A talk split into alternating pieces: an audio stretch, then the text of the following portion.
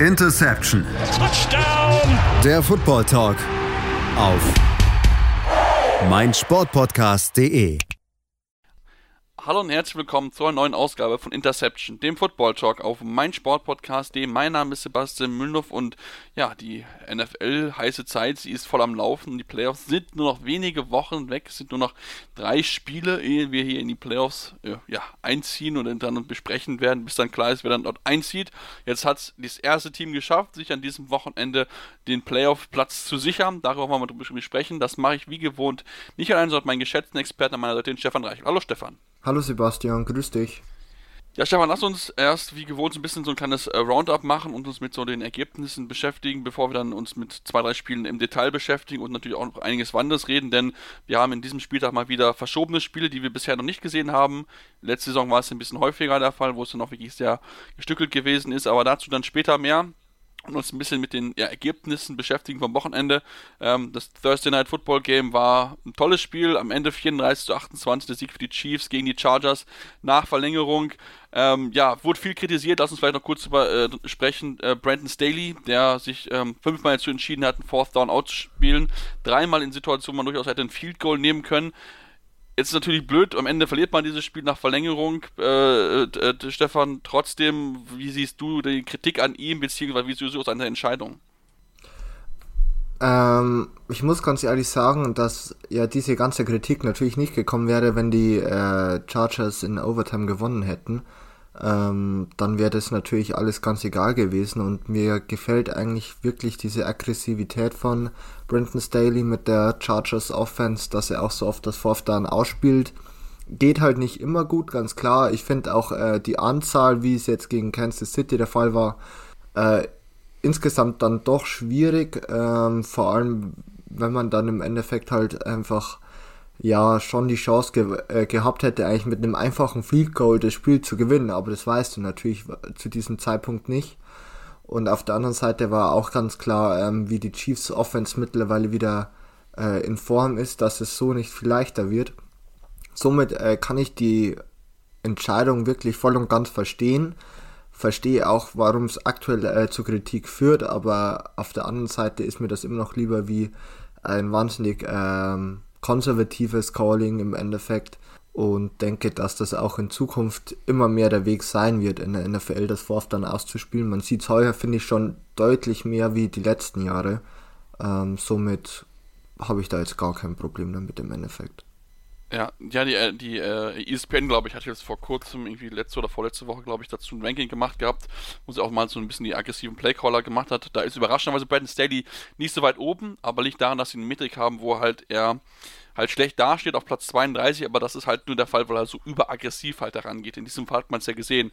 Und wenn man ganz ehrlich ist, wenn Josh Kelly an der einen Jahr den Ball nicht fummelt bei den Chiefs, den Ball in die Endzone trägt, dann reden wir über ein anderes Spiel. Also dann gewinnt ja. sie das Spiel, hätten zu dem Zeitpunkt, glaube ich, dann ich glaube, 21 oder 28 dann zu 13 geführt. Die 21 13 sind in Führung gegangen, genau. Also von daher wäre das, wenn der den Fumble nicht macht, dann wäre das Spiel eine andere Diskussion, eine andere. Gut, es ist halt wie gesagt so gewesen. Ich glaube, Next Gen Set hat in 5 von 5 Fällen auch ihm zugestimmt, dafür zu gehen. Aber wie gesagt, es ist halt, ich finde das gut, es macht Spaß. Ich habe auch einen Artikel drüber geschrieben bei Crunchtime, ich mich auch mal mit diesem Thema beschäftigt habe. Und das ist so eine tolle Identität. Ich finde, mir macht es mega viel Spaß. Klar, manchmal funktioniert es. Wie im Hinspiel hat es sehr, sehr gut funktioniert. Jetzt im Rückspiel gegen die Chiefs hat es wie die Chargers da nicht funktioniert. Aber gut, das ist halt mit dem Risiko. Mal klappt es, mal halt dann entsprechend äh, so nicht. Genau. Ähm, lass uns weiter gucken auf die anderen Spiele. Dann am, Dienst am Samstag haben schon die New England Patriots gespielt, im Topspiel der AFC, kann man durchaus so sagen, gegen die Annapolis Colts. Am Ende gewinnen die Colts mit 27 zu 17. Mal wieder, dank Jonathan Taylor, der sich eigentlich, also ich finde es mittlerweile schon, äh, eigentlich in die MVP-Diskussion immer wieder mehr reinspielt, weil die Quarterbacks immer wieder schlechte Leistungen auch zeigen, darüber gleich noch reden, ja. Ja, er ist auf jeden Fall ein Kandidat, wenn auch nicht der Top-Favorit, meiner Meinung ja. nach. Ähm, liegt halt einfach auch immer noch an der äh, Position, die er spielt. Ähm, die Diskussion hatten wir letztes Jahr auch schon mit äh, Derrick Henry, der auch letztes Jahr eine wahnsinnig starke Leistung gezeigt hat, ähnlich wie es äh, Jonathan Taylor heuer macht. Ich würde fast noch behaupten, dass äh, Jonathan Taylor noch wichtiger für die Colts ist, wie es Derrick Henry die letzten Jahre war für die äh, Titans, einfach weil man sieht, was für ein Desaster es ist, wenn Carson Wentz zu oft den Ball werfen muss. Es funktioniert leider einfach nicht und ist einfach auch, ist einfach auch nicht das, äh, was die Colts wollen sollten oder wollen würden. Äh, wo natürlich Ryan Tannehill dann doch nochmal deutlich stärker einfach ist. Ähm, ich glaube, das kann man ganz klar so sagen. Ähm, somit auf jeden Fall ähm, zu Recht in der Diskussion. Ähm, aber er wird es nicht. Da, da muss man sich eigentlich auch ganz ehrlich sein. Ähm, diese, dass er in der Diskussion ist, ist einfach ein Zeichen dafür, für seine tollen Leistungen heuer. Aber wie gesagt, die Position ist einfach nicht mehr für ein MVP gedacht. Ähm, war ja gleich das letzte Mal Adrian Peterson, wenn ich nicht ganz falsch bin. 2012 müsste es gewesen sein. Ähm, aber seitdem ähm, einfach auch komplett anders mittlerweile ähm, wie ein Running Back zu bewerten ist oder auch die komplette Position des Running Backs zu bewerten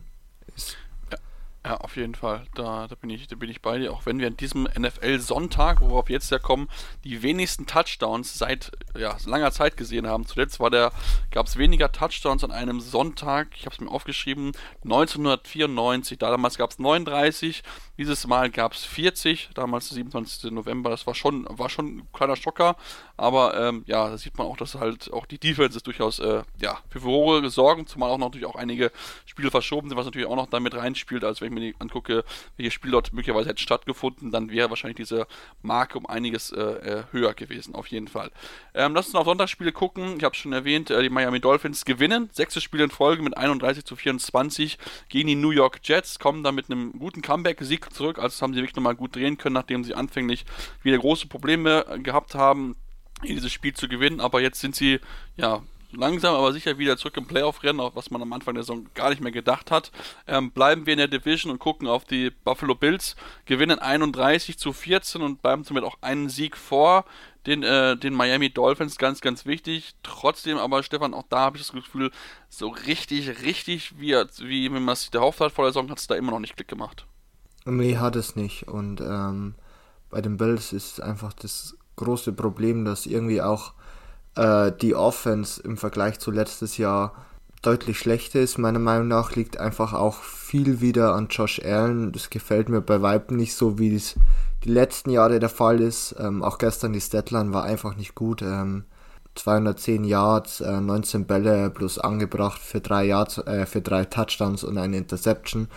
Äh, der längste Pass für 28 Yards. Ähm, die letzten Jahre oder das letztes Jahr vor allem hatte man einfach äh, viel mehr die, den Deep Ball als Waffe und ähm, das ist einfach nicht schön und einfach auch wahnsinnig inkonstant. Ähm, das muss man aussagen, dass äh, nicht jede Woche gleich ist oder man einfach da wirklich eine Achterbahn fährt, wie es offensiv ausschaut bei den Bills ähm, und somit für mich äh, eine der großen Enttäuschungen heuer. Ja, da da bin ich, bin ich bei dir, auch wenn sie komischerweise ihre, wenn sie gewinnen, immer mit viel Punkten gewinnen. Jetzt war es der achte Sieg und immer in den acht Siegen haben sie immer mit mindestens 15 Punkten Vorsprung gewonnen. Also schon irgendwie kurios, dass sie diese klaren Spiele dann, dann noch so gewinnen können, aber in knappen Spielen sich dann noch so schwer tun. Haben wir ja schon einiges Mal jetzt auch gesehen. Ähm, ja, gucken wir weiter. Teams, zwei Teams aus der Tabellenkiller haben gegeneinander gespielt. Die Houston Texans gegen die Jacksonville Jaguars, die ja jetzt ja Urban Meyer nicht mehr als Head Coach haben. Der wurde entsprechend entlassen. Texans gewinnen das aber trotzdem sehr deutlich mit 30 zu 16. Haben jetzt das achte Spiel in Folge gegen Jacksonville gewonnen. Also da sind sie ein bisschen so wirklich so, ja, der Owner, sagen wir mal, so ein bisschen von, äh, von den Jacksonville Jaguars. Wobei, gibt vielleicht noch ein weiteres Team, um vielleicht auch zu sprechen, drauf zu kommen. Ähm, und zwar nämlich die New Orleans Saints denn die haben auch gewinnen können mit 9 zu 0 in die Tampa Bay Buccaneers. Die Buccaneers, ähm, ja, zum ersten Mal ist Tom Brady seit 2006 äh, keine Punkte erzielt und ich glaube, der siebte Sieg in der Regular Season in Folge von den Saints gegen die Buccaneers. Also, das ist schon sehr kurios, zumal man ja auch überlegen, überlegen muss, dass man, ich meine, die, die, so gut wie die Offense besetzt ist, dann null Punkte zu erzielen gegen ein Saints-Team. Stefan, was bis dir naja, sagen wir mal so, Hop und dort Hop war im Endeffekt, ist schon, schon, äh, schon ein Schlag ins Kontor für diese Ambition, die die Mannschaft aus äh, Tampa Bay hat. Würde ich auf jeden Fall sagen, dass das, ja, würde ich auf jeden Fall sagen, dass das ähm, eine Niederlage ist, mit der man aus Buccaneers Sicht nicht gerechnet hat. Man war ganz klarer Fav äh, Favorit äh, mit ähm, über elf Punkten. Man hat insgesamt null gemacht, die Offense hat gar nicht funktioniert. Ähm, Chris Godwin hat sich jetzt auch noch verletzt und ist für die komplette Saison raus. Das tut auch weh. Ähm, man bekommt zwar Antonio Brown zurück, ähm, von diesem Move halte ich aber gar nichts und ähm, zeigt eigentlich auch, äh, dass halt leider immer noch äh, Geld die NFL regiert und auch hier so kein Gewissen einfach vorhanden ist. Ähm, und man muss halt ganz klar sagen, dass diese Niederlage einfach wahnsinnig enttäuschend ist. Ähm, klar, du lässt nur neun Punkte zu gegen die Saints, aber man muss halt auch immer noch sagen, dass die Saints ähm, mit Taysom Hill auf Quarterback spielen, was einfach kein Maßstab sein sollte. Ähm, Alvin Kamara kam zurück äh, nach seiner Verletzung, hat auch nicht so funktioniert äh, wie gewünscht, aber auf der anderen Seite mit den Waffen, die du als ähm, Buccaneers hast, wie du schon richtig gesagt hast, sollte da deutlich mehr drin sein und muss eigentlich ein Pflichtsieg sein, meiner Meinung nach. Ja, auf jeden Fall. Also das Potenzial, was sie da auch trotz der Verletzung dieses Jahr gegeben hat, auch Mike Evans hat sich ja auch verletzt gehabt, ähm, woraufhin die Buccaneers einen kleinen Witz erlaubt haben auf, auf Twitter, wer es noch nicht gesehen hat, äh, wo sie geschrieben haben, jede, der ein rotes Trikot anhat, Checkdown-Pässe fangen kann und im Stadion sitzt, soll doch mal bitte einmal aufs Feld kommen, damit wir ein paar Spielstationen haben. So ein bisschen humoristisch mit der Situation umgegangen, aber natürlich, das tut weh. Gerade Chris Godwin, ähm, Mike Evans ist wohl Week to Week, ähm, soll aber wohl auch Sonntag spielen können. Wäre natürlich sehr, sehr wichtig, dass er da die Spielstation hat und Gronk zwei von elf äh, Bälle hat er nur gefangen. Also das war auch nicht sonderlich, sonderlich gut, das muss man da auch so sagen. Ja, kommen wir zu den Dallas Cowboys. Sie haben auch gewinnen können in die New York Giants. Äh, aus den letzten zehn Spielen die, zwischen den beiden Teams hat neunmal die Cowboys gewonnen. Also auch da ganz klar das Duell one-sided. Ähm, 21 zu 6 heißt es am Ende für die Cowboys, die aber auch ein bisschen gebraucht haben, Stefan. Das darf man auch nicht vergessen. Auch da der offensive Rhythmus der Anfangszeit ist nicht mehr ganz so vorhanden, auch wenn man jetzt ähm, immer mit 10 zu 4 relativ gut dasteht. Ja, also ähm, die Offense ist wirklich nicht am Laufen, ähm, hat Dak Prescott auch ganz klar so gesagt. Ich glaube, es war sogar noch vor dem Spiel und es hat sich auch in diesem Spiel wieder bewahrheitet. Ähm, da war wirklich ähm, viel Miscommunication da, ähm, da. Es war wirklich auch nicht gut einfach gespielt zum Teil. Man kann einfach nur froh sein, dass die Giants ähm, einen Großteil des Spiels ja mit Mike Lennon gegangen sind als Starter und das überhaupt nicht funktioniert hat. Jake Fromm ähm, hat es besser gemacht, meiner Meinung nach, aber es war halt dann auch schon zu spät und ähm, ja. auch, ich glaube auch, dass Jake Fromm das Spiel alleine nicht gewonnen hätte. Ähm, ist natürlich auch ganz, ganz bitter. Auf der anderen Seite, ich glaube, Sterling Shepard ist auch äh, raus für die komplette Saison, hat sich auch noch verletzt.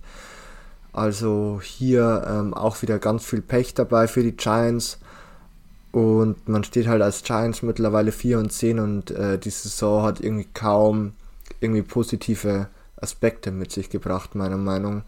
Ähm, was einfach auch ein weiterer negativer Punkt äh, der Giants ist. Und der Rebuild oder diese Neuaufstellung hat bis jetzt leider gar nicht funktioniert. Nee, da, da hast du absolut recht. Ähm, liebe Grüße an den Kollegen Kevin, der auch mit Sicherheit uns weiß zuhört, würde genau sagen, was wir genau zuhört, was wir jetzt sagen über seine Giants. Aber ähm, da muss man auch einfach sagen, klar, Daniel Jones fehlt. Das ist natürlich schon ein Schlag ins Rotor. Man wollte ja eigentlich die Saison auch nutzen, um ihn zu evaluieren. Dass er jetzt wieder verletzt fehlt, macht es natürlich nicht einfach. Aber insgesamt auch gerade auch im Wide Receiver Core einfach zu viele Verletzungen. So, ich habe mal wieder, also er ist viel Talent, aber er ist leider wieder verletzt. Ähm, auch Kelly Dolliday war ja auch einige Wochen raus. Dann hatte man auch echt viel Verletzungspech. Den äh, da waren genug Leute einfach raus und deswegen, ähm, ja, viel Pech gehabt natürlich, aber nicht das herausfinden können, was man eigentlich herausfinden wollte. Deswegen bin ich sehr gespannt, wie es dort in der Offseason äh, weitergeht. Lass uns auch die letzten, äh, letzten zwei Spiele noch sprechen, bevor wir dann auf unsere drei Spiele im Detail kommen. Äh, Cincinnati Bengals gewinnen mit 15 zu 10 bei den Denver Broncos, die damit 0 und 4 gegen die NFC, AFC North in diesem Jahr gehen, also kein einziges Spiel gegen den Teams gewinnen können. Ähm, natürlich für die Broncos, die immer so ein bisschen noch drauf schielen, Playoffs ist ja noch alles möglich mit 7 und 7. Schon ein kleiner Rückschlag, denn jetzt die Bengals haben den Tiebreak und das könnte gerade im Kampf um die Playoff-Tickets oder die Wildcard-Spots natürlich sehr, sehr wichtig werden. Ja, genau. Vor allem, wenn es einfach diese Saison so wahnsinnig eng ist zwischen den ganzen Teams, ist so eine Niederlage, vor allem eine knappe Niederlage, fünf Punkte Unterschied bloß, äh, sehr, sehr schmerzhaft, vor allem gegen ein Team, das natürlich den Tiebreaker hat, ähm, auch in derselben Range ist, äh, wie es die Broncos sind, muss man einfach ähm, besser spielen, auch meiner Meinung nach, ähm, und so ein Spiel auch mal gewinnen. Und ähm, so stellt man sich halt fast selbst wieder ein Bein und muss mit Glück oder ich sag mal auch natürlich mit Hilfe der anderen äh, wieder schaffen, dort äh, in die Playoffs zu kommen.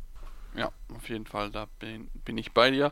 Äh, und das letzte Spiel, jetzt noch der Blick äh, zu den San Francisco 49ers, die sich auch gemausert haben. Jetzt stehen sie mit 8 und 6 zu da. Nach dem Sieg mit 31 zu 13 über die Atlanta Falcons ähm, haben sich wirklich ja wieder ein bisschen in die Playoff-Contention reingemausert, nachdem sie auch am Anfang schwere Probleme hatten. Aber mittlerweile haben sie sich echt zetteln können. Ähm, und Stefan ja aus Falcons Sicht 6 und 8 ähm, ist wieder die Saison noch nicht so richtig das, was man sich erhofft hat, oder?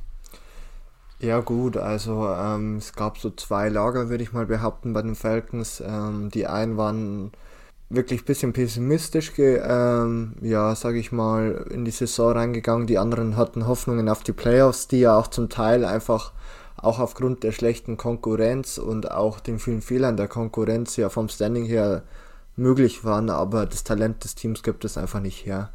Ähm, man hatte einfach oder man hat wahnsinnig Probleme in der O-Line wie auch in der D-Line. Ähm, kann es hier einfach, schafft es weder irgendwie Matt Ryan richtig zu beschützen, noch auf der anderen Seite irgendein Pressure zu generieren gegen ähm, die O-Lines der Gegner. Viele Verletzungen, ähm, schlechte Receiving Core, es kommt irgendwie alles zusammen und der Rekord ist eigentlich noch viel besser, wie eigentlich die Falcons spielen, wenn man ehrlich ist.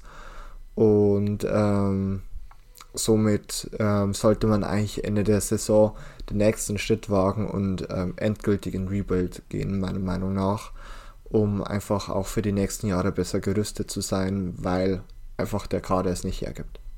Ja, ich bin, ich bin sehr gespannt, ähm, wie es so weitergehen wird, ähnlich auch wie es bei den, bei den Giants ja so ein bisschen, bisschen der Fall ist. Ähm, ja, ich lasse mich da gerne überraschen. Ähm, damit muss man auf jeden Fall auch ein bisschen was tun. Klar, das mit Calvin Ridley, das hat enorm wehgetan, dass man ihn mitten in der Saison verloren hat. Ähm, Russell Gage kommt jetzt langsam in diese Rolle rein in den letzten ein, zwei Wochen, ähm, aber trotzdem, da ist noch, ist noch ein bisschen was zu tun für Arthur Smith äh, in, der, in der Offense, da muss auch einiges an Arbeit leisten, auch wenn man äh, sagen muss, dass wie Cordero Patterson dieses Jahr spielt, das hätte ich so nie erwartet, aber gut, es ist auch, ist auch schön, dass er das dass er so hat umsetzen können, dass diese Chance, die sie ihm geboten hat, einfach hat nutzen können. Und ähm, ja, genau, dann halten wir das weiter im Auge natürlich, wie gesagt, es ist nicht mal lange, bis es dann wirklich in die, in die, ja, in die Playoffs geht, das sind, jedes Team muss jetzt nochmal kämpfen, muss nochmal alles geben, in den nächsten zwei Wochen.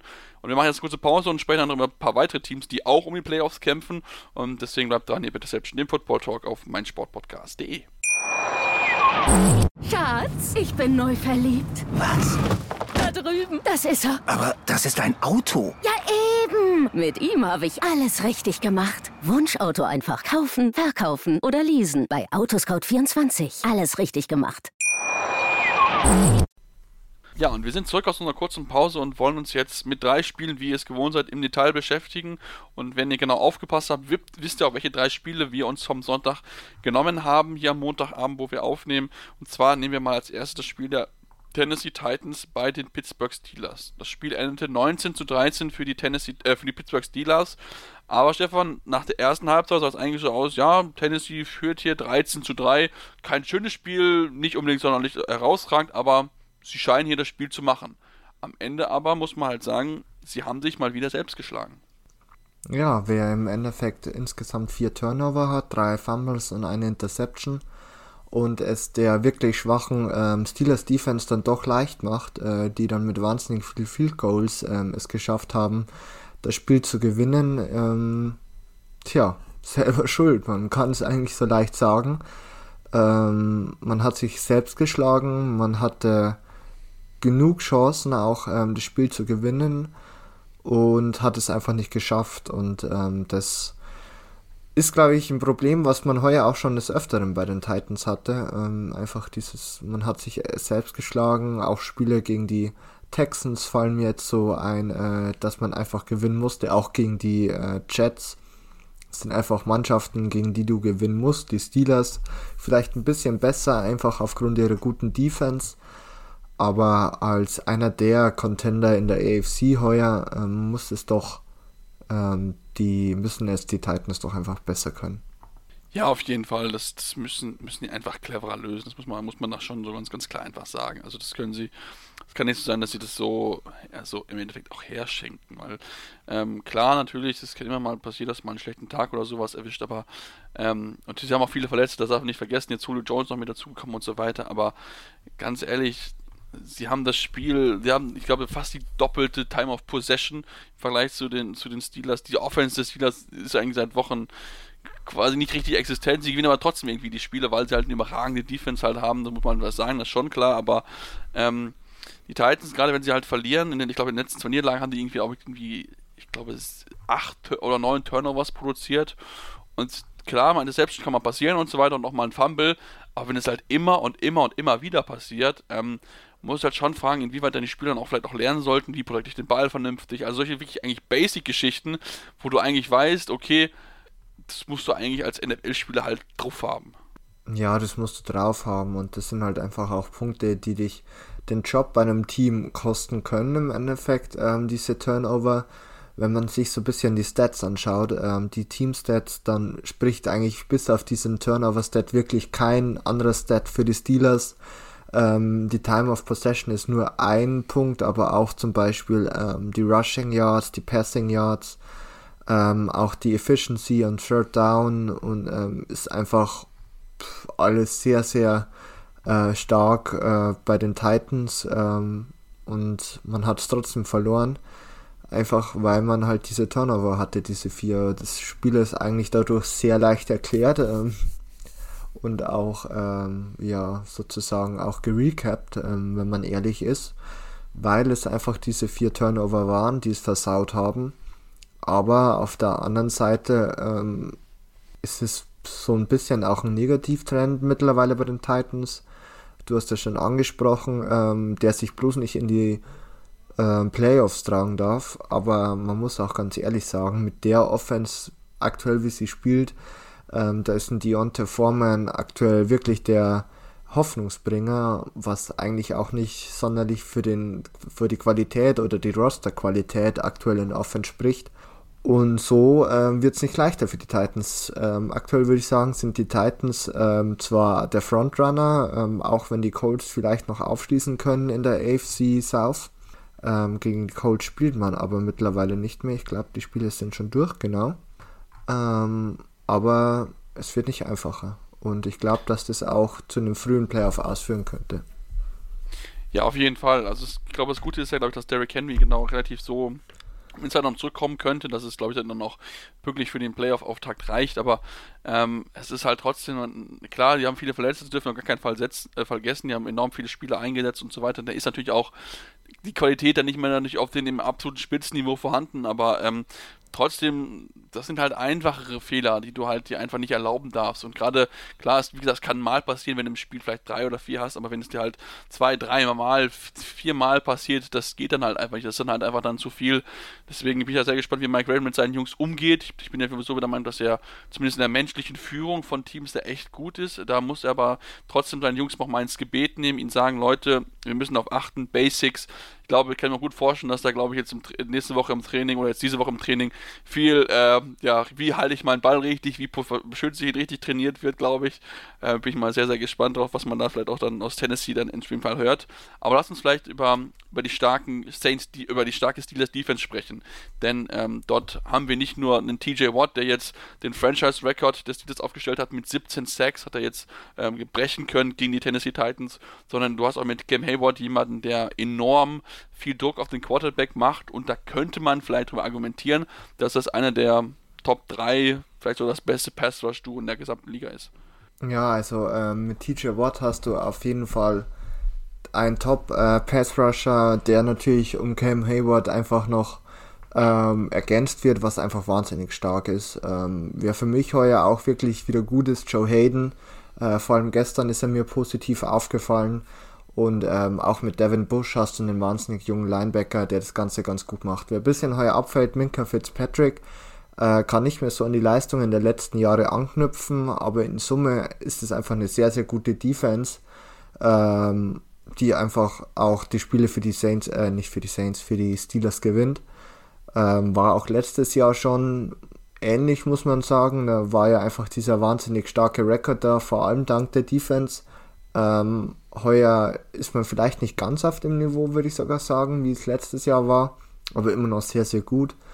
Ähm, und ähm, das sollte eigentlich schon Hoffnungsschimmer sein, weil es einfach auch bis auf Cam Hayward noch eine sehr, sehr junge äh, Gruppe ist. Ähm, aber man muss dennoch ähm, auch hier schaffen, in Zukunft die Offense noch zu verbessern und neu aufzustellen.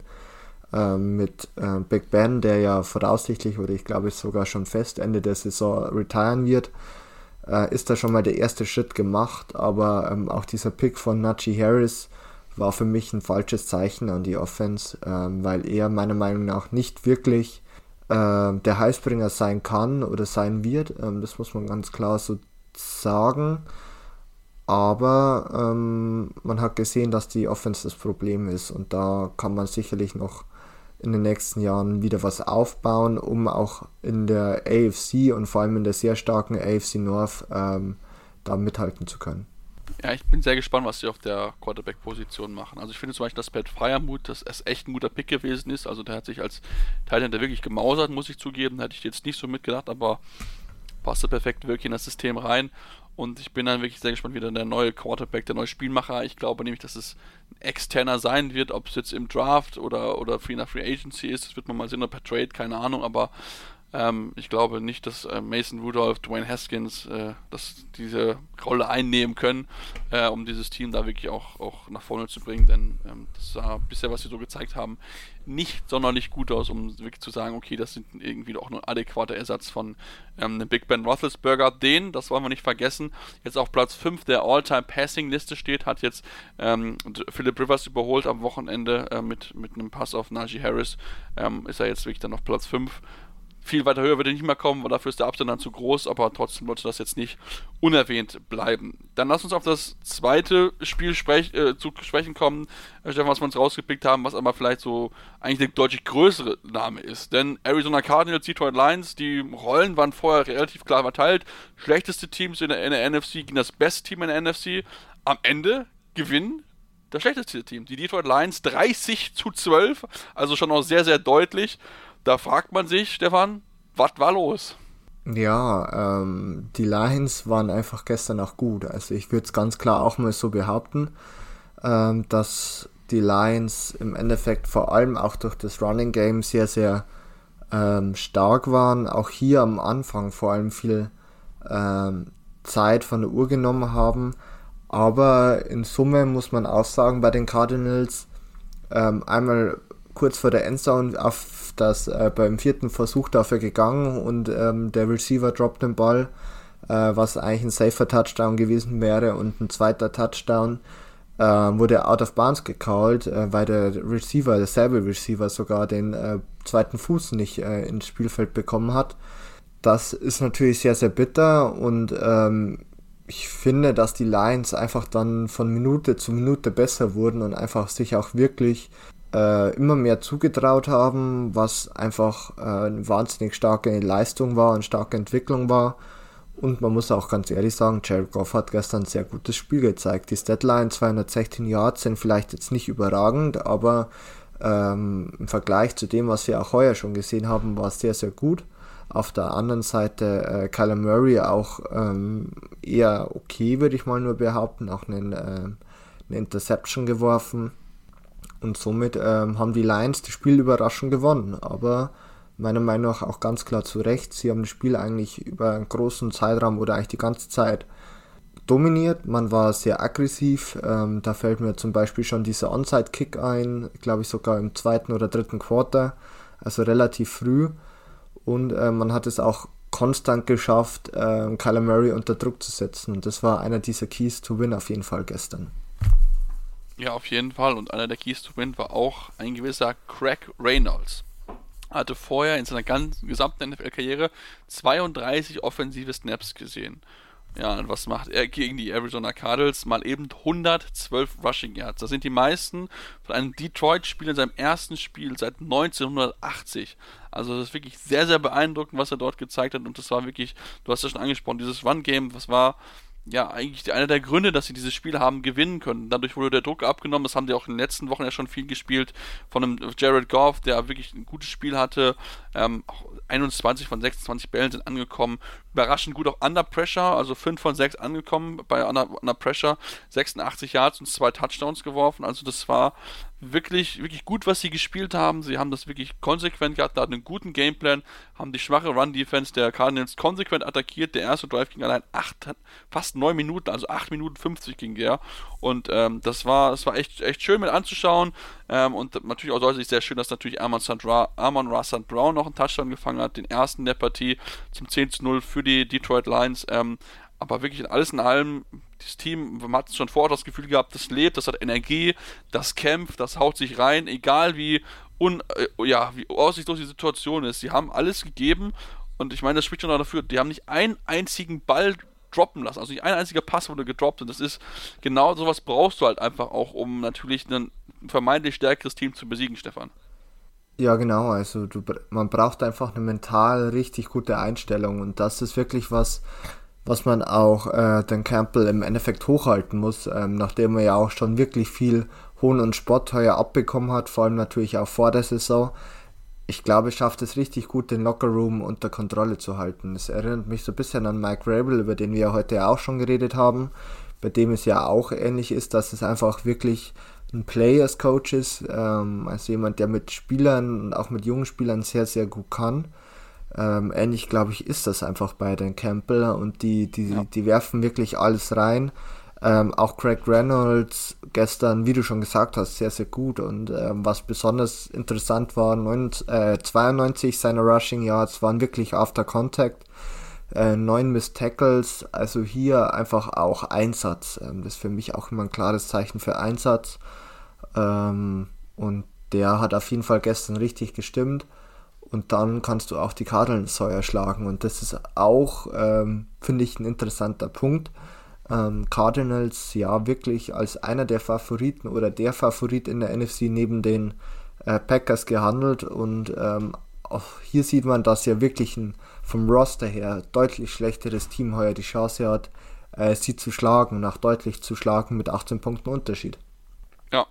Also das, ich meine, das spielt natürlich aber auch für diese für diese Ausgeglichenheit und auch die, diese, was es so ist, was heißt, die Liga, die NFL ist so eine Liga, die sich von Woche zu Woche ändert. Ich glaube, das haben wir dieses Jahr noch extremer gesehen als vielleicht in den Jahren zuvor.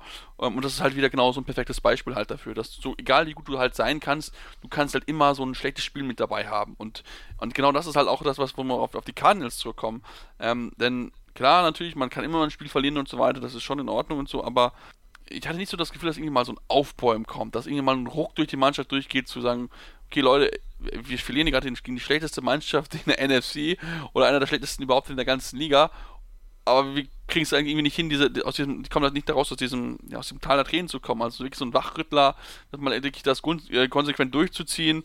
Ähm, und da ist auch da drin natürlich gefragt, Cliff Kingsbury. Klar, macht es bisher sehr gut, das möchte ich ihm auch gar nicht absprechen und so weiter. 10 und 4 ist ein guter Rekord, aber genau in solchen Situationen ist du halt gefragt. Da musst du deine Jungs aufbauen, du musst sie motivieren, du musst sie zeigen, Leute, klar, es ist eine schlechte Mannschaft, aber wir wollen ja trotzdem nicht verlieren. Es geht hier darum, dass wir den First of All äh, Spot uns holen, also den, den ersten Platz in der, in, der, in der Conference. Das ist wichtig, damit wir ein Spiel frei haben und so weiter. Also, ähm, da hätte ich mir ein bisschen was mehr erwartet, auch wenn natürlich der Gameplan auch nicht funktioniert hat, aber trotzdem, irgendwann muss man halt sagen, okay, Leute, so und nicht anders. Ja, genau so ist es. Also ähm, ich stimme dir da absolut zu, äh, dass du den Locker Room vielleicht auch ein bisschen mehr im Griff haben musst. Das ist jetzt auch schon die zweite Nieder Niederlage in Folge. Ähm, davor hat man auch gegen die Panthers verloren, was eigentlich auch wirklich ähm, nicht sein hätte sollen. Ähm, aber so musst du einfach auch hier konsequenter sein und ähm, auch hier vielleicht das Team besser aufbauen ähm, oder auch äh, in schweren Situationen besser unterstützen. Ob da Cliff Kingsbury der richtige Mann ist, zweifeln wir, glaube ich, beide so ein bisschen dran. Ähm, aber in Summe muss man auch sagen, glaube ich, gibt es wieder deutlich bessere Spiele von den, ähm, von den Cardinals, vor allem wenn Rodney Hudson ähm, zurückkommt, der ja aktuell ähm, an Corona erkrankt ist. Ähm, und der, wenn er zurückkommt, sicherlich auch nochmal ein wichtiger Anker einfach für die O-Line ist und ähm, auch Kyler Murray vielleicht dann wieder mehr Zeit gibt. Ja, auf jeden Fall. Also das, das glaube ich auch, da wird man jetzt ja noch eine richtige Rolle spielen. Ich meine, Corona, darüber reden wir gleich auch noch in dieser Ausgabe. Ähm, aber ein einen guten Stat habe ich für alle Cardinals-Fans, die jetzt traurig sind und alles jetzt alle schlecht reden wollen. Es ist bisher seit 1970 dreimal passiert, dass das Team mit dem schlechtesten Rekord gegen das Team mit dem besten Rekord verloren hat. Die anderen zwei Teams, Dallas Cowboys 1995 und New England Patriots 2004, gewannen jeweils den Super Bowl. Also, liebe Cardinals-Fans, der Traum vom Super Bowl, er lebt noch weiterhin. Äh, mal gucken, ob diese Serie sich fortsetzt. Ich bin sehr gespannt drauf. Äh, wir machen jetzt eine kurze Pause und sprechen dann gleich über das letzte Spiel, was wir noch auf unserer Liste haben. Und dann natürlich wollen wir noch ein bisschen reden über die Verschiebung in der NFL. Wir haben ja heute Nacht am Montag, haben wir jetzt zwei Spiele und dann noch äh, entsprechend mehr Spiele, die auch noch anstehen. Deswegen bleibt dran hier bei Deception, dem Football Talk auf meinsportpodcast.de. Schatz, ich bin neu verliebt. Was? Drüben. Das ist er. Aber das ist ein Auto. Ja, eben. Mit ihm habe ich alles richtig gemacht. Wunschauto einfach kaufen, verkaufen oder leasen. Bei Autoscout24. Alles richtig gemacht. Ja, wir sind jetzt zurück bei Interception, eurem Football Talk auf meinsportpodcast.de und ja, wir wollen uns jetzt noch mit dem verbliebenen Spiel vom Sonntag beschäftigen, mit dem Spiel der Baltimore Ravens gegen die Green Bay Packers. Ähm, wir wissen alle, es war ein knappes Spiel. Am Ende gewinnen die Packers mit 31 zu 30 und Stefan, mal wieder ist es so, die Ravens sind das Risiko gegangen, um die Two-Point-Conversion auszuspielen. Leider wurden sie wieder nicht belohnt. Trotzdem war es die Leitung nicht schmieden, denn sie waren ohne Lamar Jackson und hätten trotzdem fast die Green Packers besiegt.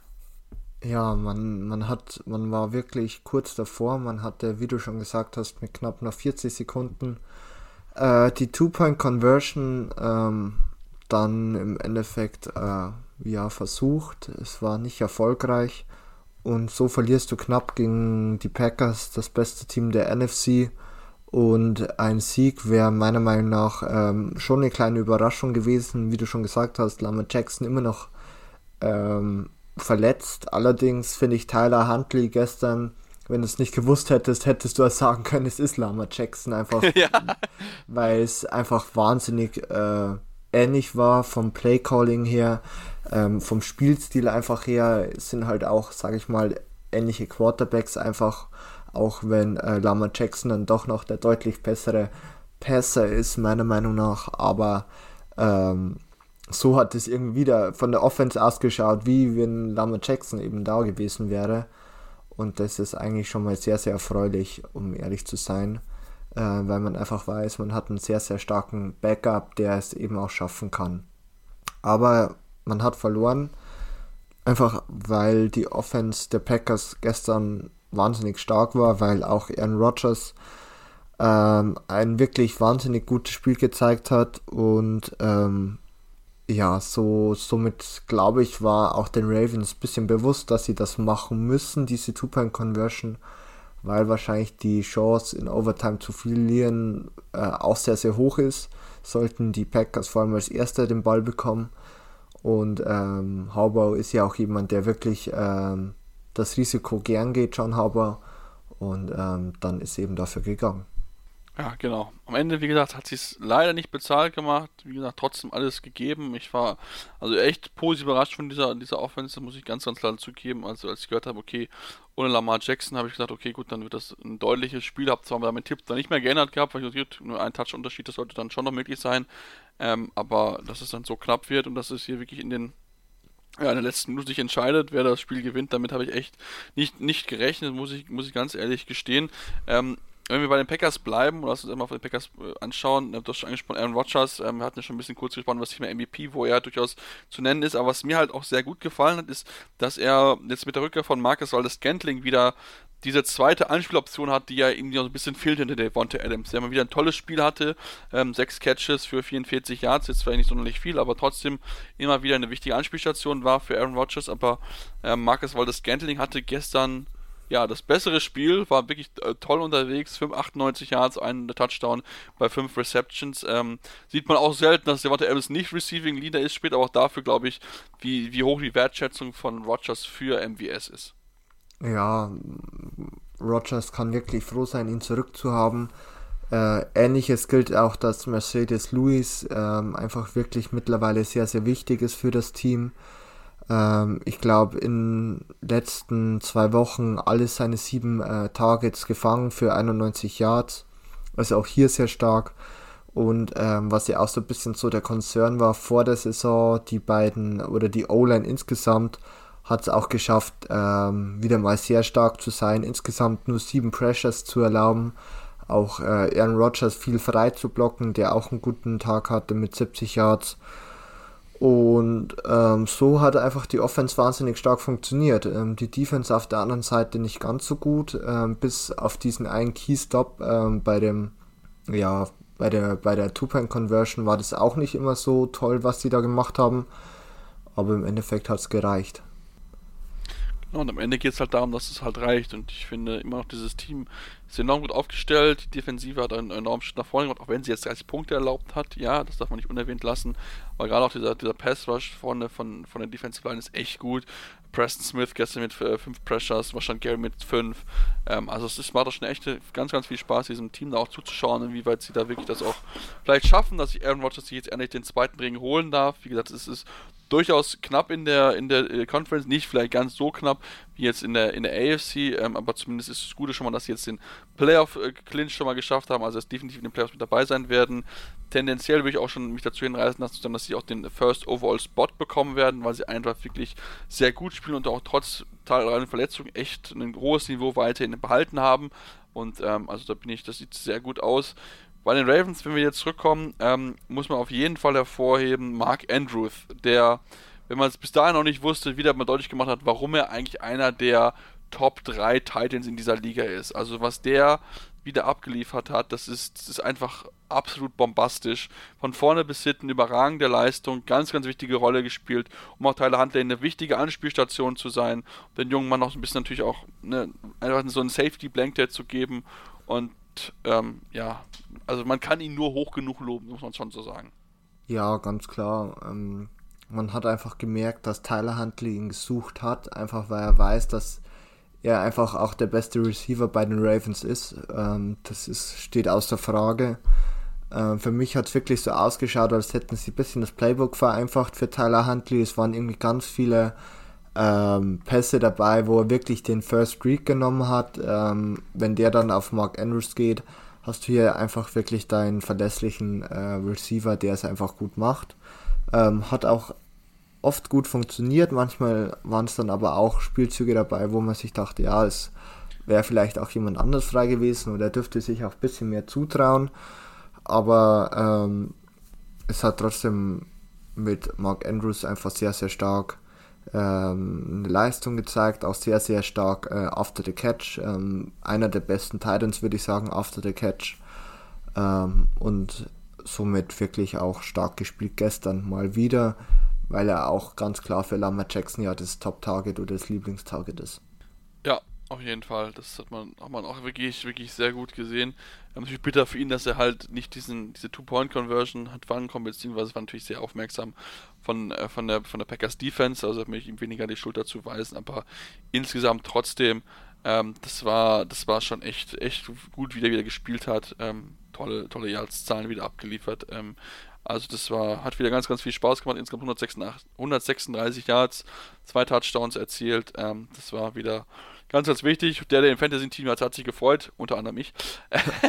also von daher, ähm, ja, das war wirklich wieder ein tolles Spiel und ich bin ja sehr gespannt. Wie gesagt, in der N N NFC ist es nicht ganz so eng wie in der AFC, wo noch viele, viele Teams reinkommen können und gerade auch in der N AFC North ist es enorm spannend, weil die Teams einfach so dicht beieinander sehen und da bin ich wirklich sehr gespannt, wer am Ende dort oben stehen wird. Es sind noch, ähm, ja, einige Spiele, die anstehen, jetzt und natürlich auch an Weihnachten. Ähm, aber Stefan, bevor wir jetzt zum Ende unserer Folge kommen, müssen wir natürlich auch über die NFL und ihren Umgang mit den aktuellen hohen Corona-Zahlen umgehen. In der vergangenen Woche gab es enorm viele positive Tests. Ähm, jetzt wurden auch drei Spiele verlegt, weil einfach bei den Arizona, äh, bei den Los Angeles Rams, bei den Cleveland Browns und auch beim Washington Football Team einfach zu viele Spieler in Quarantäne gewesen oder positiv getestet worden sind, Close Contacts gewesen sind ähm, und da war teilweise das halbe Team ausgefallen ist und dann ja, hat sich die NFL, glaube ich, nach langem Hin und Her dann doch dazu entschlossen, das zu machen ich weiß nicht, wie du es siehst, ich fand es zu spät, hat man da reagiert. Ja, es war deutlich zu spät. Zu einem und zum anderen äh, sind die neuen Regeln meiner Meinung nach keine Verbesserung. Äh, man hat es auch letztes Jahr schon gesehen, dass die NFL nicht dazu geneigt ist, Spiele zu verlegen im Endeffekt oder ab, besser gesagt abzusagen oder nach hinten zu verschieben. Ähm, ist natürlich auch in dem wahnsinnig engen Schedule auch sehr, sehr schwierig, das verstehe ich auch. Ähm, aber nachdem da wirklich letzte Woche oder Anfang ja einfach wirklich eine Meldung nach, dem, nach der anderen gekommen ist, musste man einfach durchgreifen, musste man was Neues tun. Aber ja, ähm, es haben sich auch sehr, sehr, sehr, sehr viele Spieler ähm, über die Maßnahmen beschwert oder auch wie die NFL mit äh, Corona umgeht und mit der Sicherheit der Spieler umgeht. Und ähm, das ist wirklich eine Debatte, die ähm, zurzeit so ein bisschen ausgetragen wird. Ja, ich meine, da kann man auch verständlicherweise auch darüber diskutieren, über diese ja, neuen Corona-Regeln, die kommen sollen, dass das Testen runtergefahren wird, damit es weniger positive Fälle ja. gibt, was ja auch so eine, ja, die Sache ist, wo man sich einfach nur an den Kopf fassen kann und dass dann auch jetzt genesene Spieler dann seit 90 Tage lang nicht mehr getestet werden, also positiv getestet werden dann nicht mehr getestet in den nächsten drei Monaten, dann ist die Saison vorbei, dann ist es sowieso egal, ob sie getestet werden oder ja. nicht, können sie sich ja selbst frei entscheiden. Also das ist wirklich, man merkt einfach, Geld regiert die NFL und auch allgemein wahrscheinlich die Welt, aber in dem Fall merkt man es halt nochmal extremer.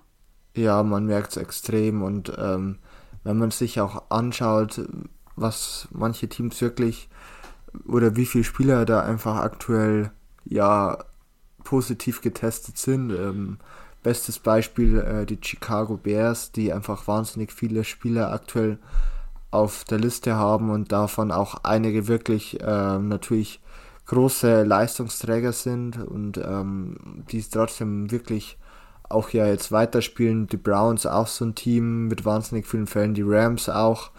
Also es ist ja nicht nur ein Team, wo wirklich so ein Ausbruch aktuell da ist, sondern wirklich wahnsinnig viele Teams. Und ähm, da müsste eigentlich seitens der NFL nicht die Strategie sein, oh, wir testen jetzt weniger, weil wir dann weniger Fälle haben, weil das natürlich auch einfach zu Lasten der Sicherheit der Spieler geht, sondern es sollte eigentlich äh, viel mehr getestet werden, um einfach auch schneller solche Ausbrüche zu erkennen und auch Spieler, Trainer, Fans ähm, einfach alle zu schützen. Ja, auf jeden Fall. Das sollte halt ganz, ganz oben halt stehen. Und das hat man halt jetzt, wenn man die neuen, neuen Richtlinien halt liest, so nicht unbedingt das Gefühl. Das muss man ganz ehrlich zugeben. Ist noch nicht offiziell abgestimmt, aber wie gesagt, es gab da einige Leaks dazu entsprechend raus. Ähm, ich hoffe mal, dass es so nicht abgehalten wird, dass dann auch dann Spiele, die positiv getestet sind, aber asymptotisch sind, trotzdem äh, trainieren dürfen und es ist, es ist sehr, sehr kurios, was die NFL dort plant und was dort vorhat. Stefan, das ist dein Gefühl, wird es noch weitere Verlegungen jetzt, jetzt geben in, de, in der kommenden Woche, beziehungsweise könnte vielleicht sogar, falls die Zahlen trotz der geringeren Tests trotzdem hoch bleiben, dass vielleicht irgendwie sogar irgendwie eine Bubble-Lösung wieder ein Thema werden könnte in der NFL?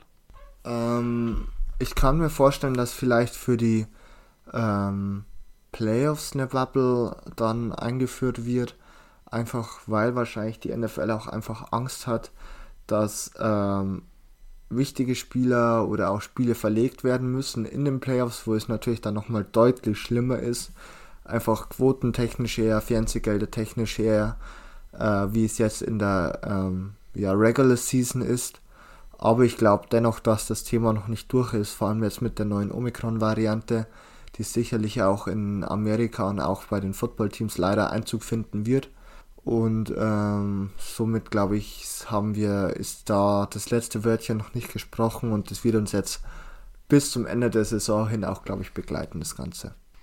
Ja, das glaube ich definitiv auch. Ähm, bei der Omikron-Variante hat er aber gesagt, ja, das ist zwar auch ansteckend, aber nicht so ja, symptomstark. Ich glaube, der, der Arzt des Washington Football Teams, Antonio Casolaro, hat es dargelegt, dass äh, zwar 23 Spieler positiv auf Covid-19 getestet wurden, aber nur zwei, zwei Symptome aufgewiesen haben, durften die anderen alle wieder trainieren.